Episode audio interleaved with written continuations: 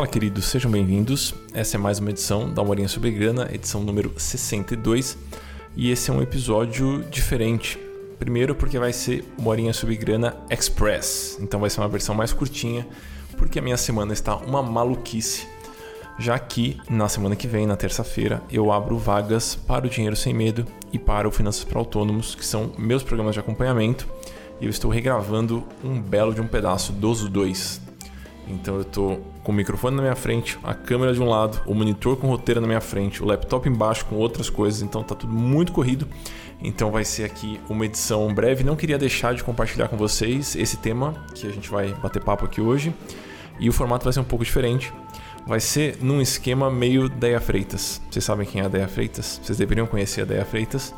Ela é a anfitriã e a, enfim, a dona do Não Inviabilize, que é um podcast de fofoca. Então, basicamente, as pessoas escrevem histórias para a Deia e a Deia conta essas histórias de um jeito muito irreverente. Eu acho muito legal, a Gabriela adora.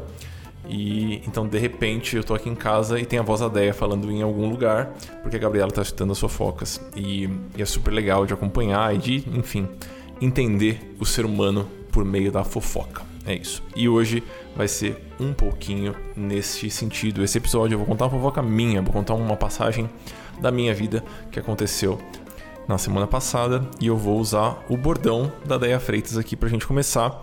Então vamos lá, vamos de história.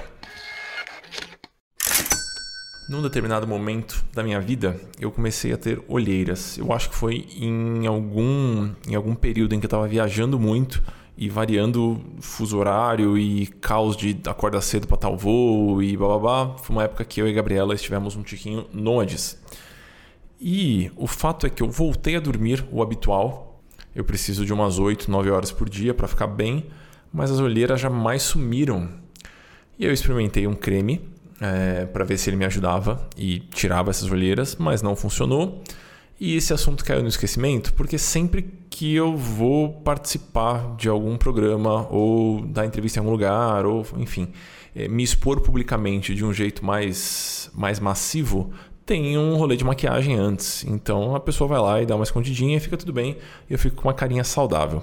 O problema é que quando eu fui me estruturar para gravar regravar os programas, na verdade, né? atualizar as aulas e tudo mais, eu, eu dei uma cotada em estúdio e de área de gravação, de captação, né? depois edição e tudo mais, e achei, achei ruim, achei um pouco inviável, porque ia ser uma trabalheira, né? Eu não conheço uh, pessoas que trabalham com audiovisual aqui em Brasília, onde eu estou morando, e precisaria ter todo o esquema do protocolo do Covid, fazer exame em todo mundo, e vacinação e aquela coisa toda. Eu falei, uai, talvez faça sentido eu ter uma estruturazinha de vídeo aqui em casa, no meu escritório. Agora que eu tenho um escritório, comprei a estrutura de vídeo, liguei a câmera. A câmera é muito precisa, né? Ela, ela retrata de maneira muito fiel o que está na frente dela. E o que está na frente dela é minha cara com muitas olheiras. E aí eu falei, bom, vou tentar dar um jeito, porque eu vou ficar olhando para esses vídeos e os alunos vão olhar para esses vídeos pelos próximos anos, né? Eu não regravo os programas todos os anos. Eu regravo quando eu sinto que tem uma mudança estrutural e isso aconteceu por conta da mudança na economia durante a pandemia e por conta da, do meu desejo de mudar um pouquinho a didática de ensino de algumas coisas. O fato é que eu queria regravar, tenho a câmera, tenho a estrutura, porém tenho olheiras preciso escondê-las. Fui falar com a Gabriela. Gabriela não entende muito de maquiagem e ela não usa maquiagem. E aí o que ela tinha no armário do banheiro eram produtos que tem lá mais de 10 anos, não deve nem estar na validade mais. Aí eu falei: "Não tem problema. Eu vou comprar uma maquiagem". E aí perguntei para amigos, falou: "O que que eu preciso comprar, né?" Aí eles falaram: ó, "Compre um corretivo e compre pó" para que a janela na frente da sua câmera não faça sua testa ficar brilhando ou algo do tipo. O fato é que eu saí de casa indo comprar a base e o pó. Beleza. Fui até o shopping de Brasília, que é um shopping que eu também não conheço muito bem. E aí eu entrei no shopping de Brasília, fui atrás da loja de maquiagem. Entrei na loja de maquiagem, três vendedoras vieram falar comigo. É, tinham outras clientes na loja, que eram, lá, cinco, seis mulheres, e estava eu lá é, eu, eu, chamo a atenção porque eu sou muito alto, muito além da média da população brasileira. Tava eu lá, parecendo um poste dentro de uma loja de maquiagem. Eu não sabia nem direito o que pedir para moça. Aí eu falei, ah, eu precisava de um, de um corretivo e de pó, né? E ela falou, ah, qual que é o tom que você geralmente usa? Aí eu falei, moça, essa é a minha primeira... moça, essa aqui é a minha primeira vez. Eu não faço a menor ideia. Ela falou: não, fica tranquilo, senta lá na cadeira. Aí ela me enfiou numa cadeira que tem muitas luzes que apontam para essa cadeira, né? E botou um espelho na minha frente. Ela falou: tá vendo? Tem isso aqui, isso aqui, isso aqui, isso aqui, isso aqui. Ela começou a falar numa velocidade e ela começou a usar tantos termos que devem ser muito técnicos da, da área da estética que eu só falava: ok, moça, sim, acho que pode ser, tal, blá, blá.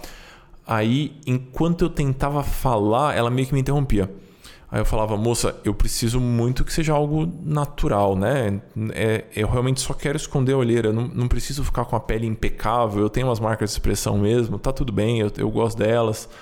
Aí ela falou, ah, tem que tirar um pouquinho da barba aqui, né? Tem uns pelos para fora. Eu falei, moça, minha barba é assim mesmo, ela é um pouco desgrenhada, mas eu, eu fico em paz com ela. Então, realmente, eu só queria tapar um pouquinho essas olheiras, porque eu vou me assistir em vídeo e eu fico mais confortável se eu não estiver olhando para minhas olheiras constantemente. Falou: não, tudo bem, a gente vai fazer uma base em amarelo, porque é a cor que contrapõe o rosto. Quando ela começou a falar sobre colorimetria ou alguma coisa assim, eu já não sabia aonde enfiar a cara. E neste momento, a minha cara já estava tomada por trocentos produtos. Então falou: ah, vamos testar primeiro esse hidratante aqui, porque a pele com olheira é uma pele desidratada, e, e começou a falar um milhão de coisas. E eu lá sentado, com a cara para cima, e eu sentindo na minha, no meu rosto um milhão de produtos. E aí ela mandou levantar, me olhou, no, me mostrou o espelho e falou: ah, qual que você gostou mais? Qual que é o tom? Eu olhava, tudo para mim parecia mais ou menos a mesma coisa. E aí ela chamou a colega dela né, e falou: Olha como ficou melhor esse aqui do que esse aqui. Para mim, os dois pareciam a mesma coisa. Aí ela falou: Então você vai levar esses quatro produtos. Aí eu falei: Moça, era, eu só queria o corretivo e o pó. A gente nem tinha entrado na parte do pó ainda, a gente estava falando só do corretivo. E aí é, o papo foi andando e elas me mostrando mil coisas e marcas muito diferentes marcas que eu não sei pronunciar o nome, assim, que certamente não é português nem inglês, é alguma outra língua chique, deve ser francês o nome das marcas. E aí eu ficava lá e elas espetando uma penca de produto na minha cara, eu não sabia o que fazer. E eu só me deixei levar e começou a ficar uma situação meio cômica, porque elas estavam claramente discutindo sobre a minha cara. E aí chegou um ponto que ela falou: Quando que é a captação que você vai fazer? Eu falei: ah, Eu vou captar nos próximos dias todos. Falou: Ah, então passa aqui que a gente faz a maquiagem para você, muito melhor do que você fazer em casa. Eu falei: Moça, realmente eu só quero tapar essa olheira. Me ensina a fazer só isso, eu vou comprar esse produto e a gente resolve essa história. Enfim, foi uma missão muito frustrada, amigos. Quando eu saí de lá, quando eu olhei para minha mão, quando eu olhei para minha mão, tinha tinha um potinho com um produto amarelo que ela falou: olha, a gente não tem para vender esse aqui, mas você vai usar três gotinhas desse antes de aplicar o corretivo, porque ele rebate a cor, não sei o que lá. A gente quer te dar. Super simpática a moça, estava querendo vender, obviamente, mas estava querendo me agradar também. E ela me deu esse potinho. Aí eu saí da loja com esse potinho. Aí eu olhei para minha outra mão, tinha um corretivo da Dior. Eu sou um completo ignorante no mundo da estética, da maquiagem e tudo mais, mas eu conheço a marca, né? Eu sei que a Dior é uma marca de primeira linha, uma marca mais refinada. Mas eu já estava tão exausto e eu já não conseguia mais fazer perguntas que fizessem algum sentido que eu falei, moça, quanto que é? Aí ela falou, ah, custa 190, acho que era 190 reais a, a, ba, o, o corretivo, né? Eu falei, tudo bem, pode ser. E eu saí de lá, primeiro exausto, por conta de toda aquela experiência antropológica que eu estava passando, e segundo, com um produto que provavelmente custa 20 vezes mais do que o que eu realmente precisava. Eu só precisava de um corretivo qualquer que não, que não me deixasse parecendo, sei lá, um panda. Era tudo que eu precisava. E aí, eu contando pros, pros, pros amigos, pras amigas com quem estavam acompanhando essa epopeia num grupo de WhatsApp, e eles, eles rachando o bico, né? E achando tudo aquilo hilário, porque claramente A moça se aproveitou da minha ignorância e aplicou um script de vendas ali que claramente não tinha capacidade de brecar. Né? E eu saí de lá pensando: meu Deus, é isso que as pessoas que não entendem nada do universo financeiro sentem quando elas estão numa reunião com o gerente do banco ou com o assessor da corretora e aquela pessoa começa a vomitar siglas e frases complexas e frases de efeito e conduzir a dinâmica de uma reunião de modo que você se sinta completamente impotente, de modo que você esqueça as premissas básicas que te levaram para aquele lugar.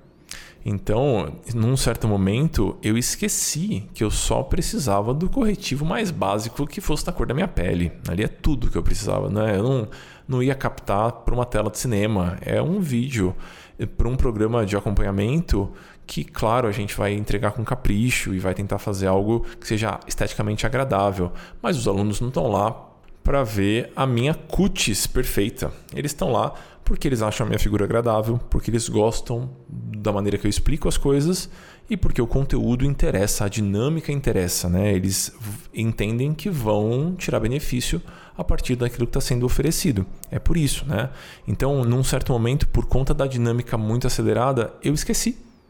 Da mesma forma que se você chega para um assessor de investimentos e ele começa uma ladainha sem fim e ele começa a te pressionar, talvez você esqueça que no final do dia o seu objetivo ali era, por exemplo, construir uma carteira simples de aposentadoria ou encontrar um lugar para você deixar a sua reserva de emergência. São demandas que são simples, que são básicas e que talvez elas sejam complicadas propositalmente para que você tome decisões que favoreçam o vendedor.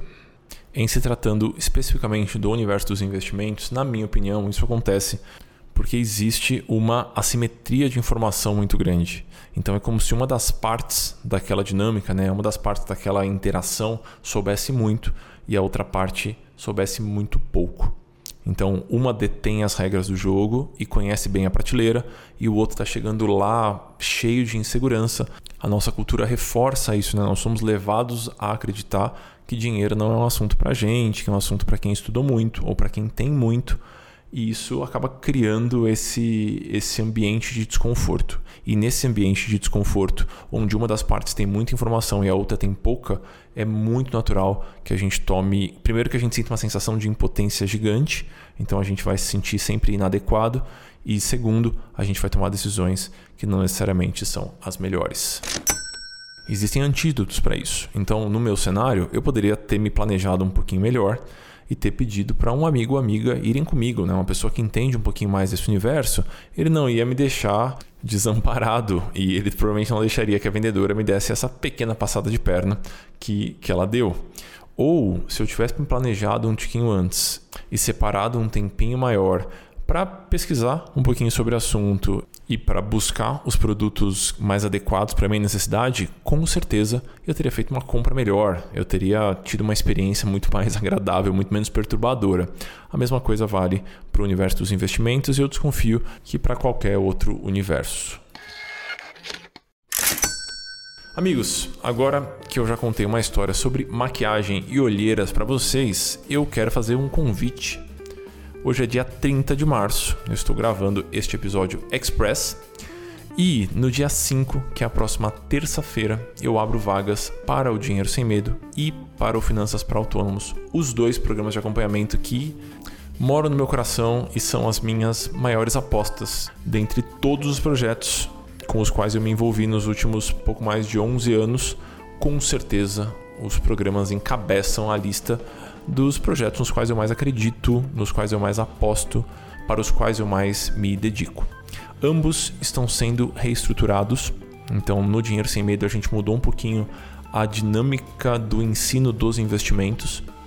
Ao invés de focar nos produtos, nas explicações sobre os produtos, a gente está partindo dos desejos de vocês.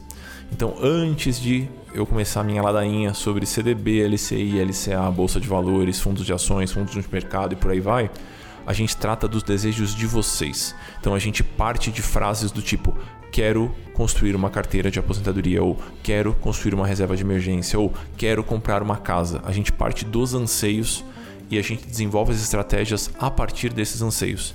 Isso é o que a gente vem fazendo nos plantões e nas sessões de consultoria individual, e eu quero muito que as aulas reflitam essa nova dinâmica. Por isso que eu estou regravando. E no lado do Finanças para Autônomos, a gente também vai ter uma reestruturação, porque a gente vai ser um pouquinho mais metido e a gente vai tratar também sobre modelo de negócio, que é algo que a gente não se debruçava muito na, na proposta inicial. A gente focava muito na organização financeira, no aspecto financeiro, e não entrava tanto na parte da modelagem do negócio. E é um assunto que eu adoro e eu tenho certeza que eu tenho algo para contribuir com os alunos. Por isso que a gente vai incluir um pouquinho nas dinâmicas, a gente vai ter plantões específicos para conversar sobre modelagem de negócios, viabilidade de negócios. Então estou super animado com essa nova fase. As aulas vão entrar no ar nos próximos dias. Todos os alunos vão ter acesso as aulas. Então, se você é um aluno antigo, fique tranquilo. E se você é um aluno novo, fique tranquilo também. Você vai ter acesso às duas versões: a versão antiga das aulas, a versão nova. E eu vou te guiando ali através do que eu acho que é mais benéfico, mais interessante para você. As listas de espera ainda estão abertas e elas ficam abertas até segunda-feira, dia 4, que é a véspera da abertura. Então entre em meavisa.amuri.com.br, lá vão ter os links para o Dinheiro Sem Medo e para o Finanças para Autônomos. Vocês vão ser imensamente bem-vindos e eu estou super animado para começar essa caminhada com mais esta turma, tá bom? Fiquem bem por aí. Semana que vem temos episódio normalmente, tem muita coisa legal para sair ainda. E é isso por hoje. Fiquem bem aí, um abração e seguimos.